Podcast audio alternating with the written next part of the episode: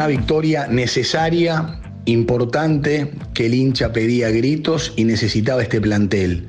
Boca con el negro Ibarra le ganó a River en la bombonera. Está a dos puntos del líder y empieza a soñar con el campeonato. Esto y mucho más en Footbox Argentina con Martín Reich. Footbox Argentina, un podcast conducido por Maxi Palma y Martín Reich, exclusivo de Footbox. Y el córner, vale mío. ¡Oh, ¡Gol! De Pipa.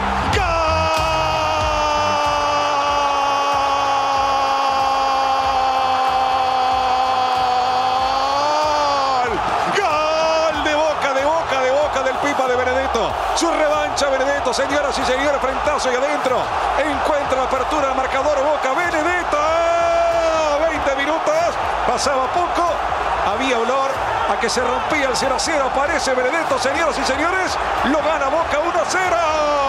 En la Argentina al menos, quien se está levantando o se sube al auto y nos escucha, sea la hora que sea, le retumba este relato de gol. No podemos obviar, dejar de observar que el superclásico del fútbol argentino, seas hincha del equipo que seas, te va a llamar la atención.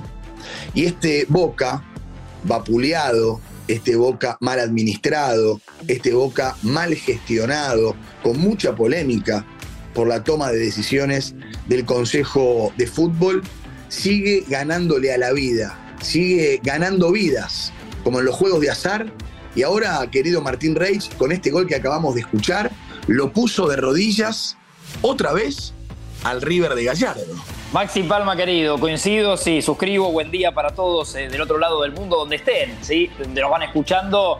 Eh, un poco se sorprende la gente porque a priori River era el que mejor fútbol practicaba, ¿sí? En, en todo el ciclo Gallardo, y tal vez llegaba un poco mejor que Boca, pero este Boca, como vos decías, le demostró que hay otras maneras de jugar. Encontró el Martín Pallero un muy buen nombre para bloquear a Enzo Pérez y a todo el juego de River, ¿no? Desde ahí nacía Así que punto para Negro Ibarra, que reemplazó a Bataglia y encontró el esquema ahí.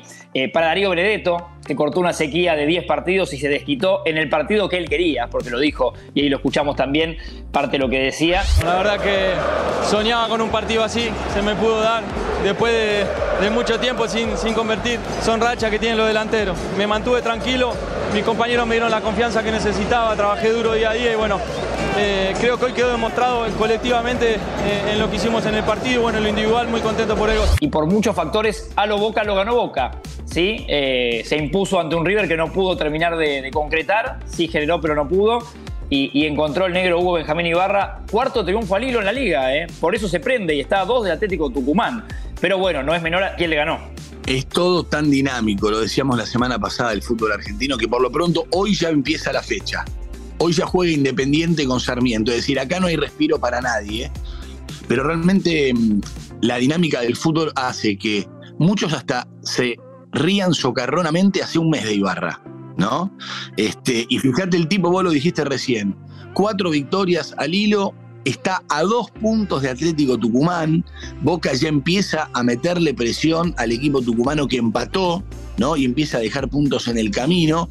Pero ¿cuál es la vara en Boca? Porque Bataglia ganó dos títulos y lo echaron.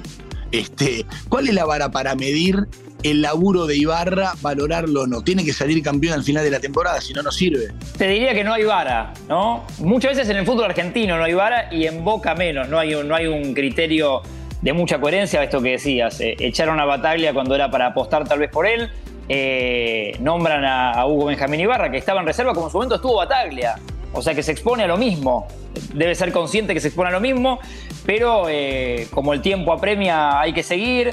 Y así se fue Izquierdos, ¿no? Y perdieron valores importantes, como era capitán y líder Izquierdos, en defensa. Y aparecen también siempre algún, algún que otro, alguna que otra pelea en el plantel. Viste que en otros clubes no aparece eso. Por ahí está, seguramente esté pero en Boca se nota todo. Bueno, acá con este triunfo me parece que tapan un montón de cosas, por lo menos para el hincha y para poner el torneo otra vez caliente. Totalmente. Ahora, el hincha de Boca se vuelve a ilusionar, el hincha de Boca se vuelve a envalentonar.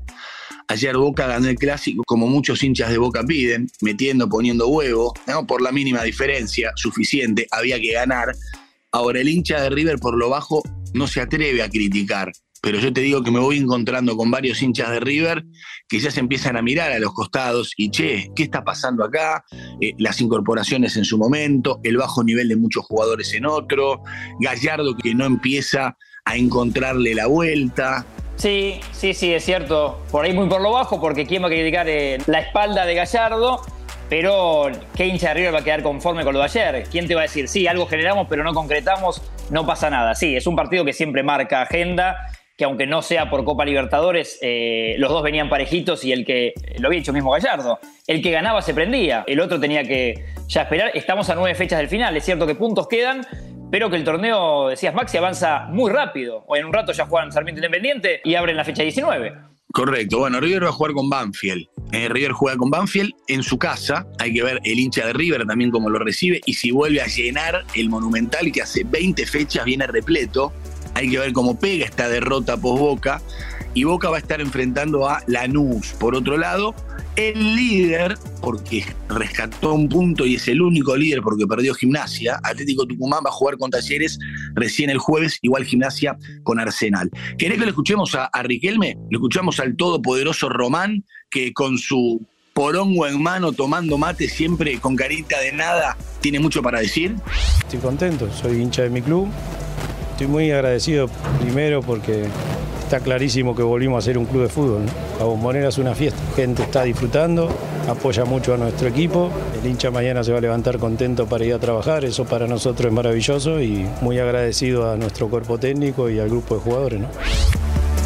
Bueno, ahí, estaba Riquelme, ¿no? Este, que da la sensación que da tres pasos para atrás con muchas decisiones erróneas y actitudes que no buscan, pero con estas victorias y el título de batalla y demás se envalentona y gana cuatro casilleros para adelante. Sí, sí, sí, es cierto. Y ahora le van a decir que acertó con Hugo Ibarra, porque esto que decíamos, Ibarra encontró eh, de alguna manera un esquema para bloquear a Gallardo, ya sea con Pallero ahí, bancando a Benedetto, porque muchos hinchas de boca en la encuesta seguramente te iban a decir que juegue Vázquez, que es un pie de club, si Benedetto tiene la, la famosa pólvora mojada, si hace 10 fechas que, bueno, Ibarra dijo, no, no, mi 9 para el clásico es Benedetto, porque lo esperó Marcos Rojo y jugó, porque la dupla Figal y Rojo jugó muy bien, después Rojo se, justamente se, gana una roja, se va expulsado por una barbaridad, pero ya está, faltaban 10 segundos.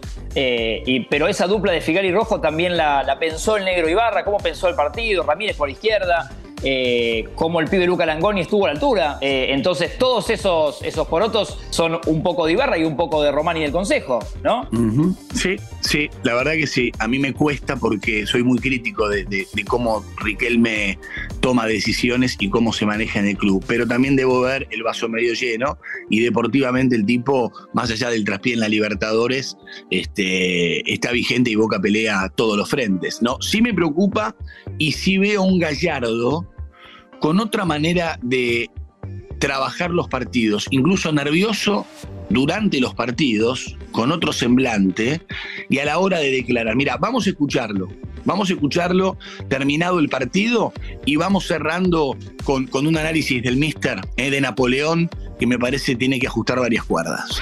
Fue un partido eh, con poco juego de los dos equipos, un partido muy de mediocre para abajo. ¿Qué te parece eh, el análisis de, de, Marcelo? ¿Todo pasa por algo demasiado cerrado o te parece que River realmente no estuvo a la altura cuando históricamente era River el que marcaba el ritmo de los clásicos. Sí, lo vi, él, siempre habla que eso es para destacar, no, no es esos técnicos viste que se enojan y, no van a la conferencia o que, van de compromiso, siempre va y asume eh, y habla y explica. Se lo ve como dijimos, Maxi Caliente, partido terminado, no era eh, por lejos lo que él esperaba, no era lo que él quería de su River.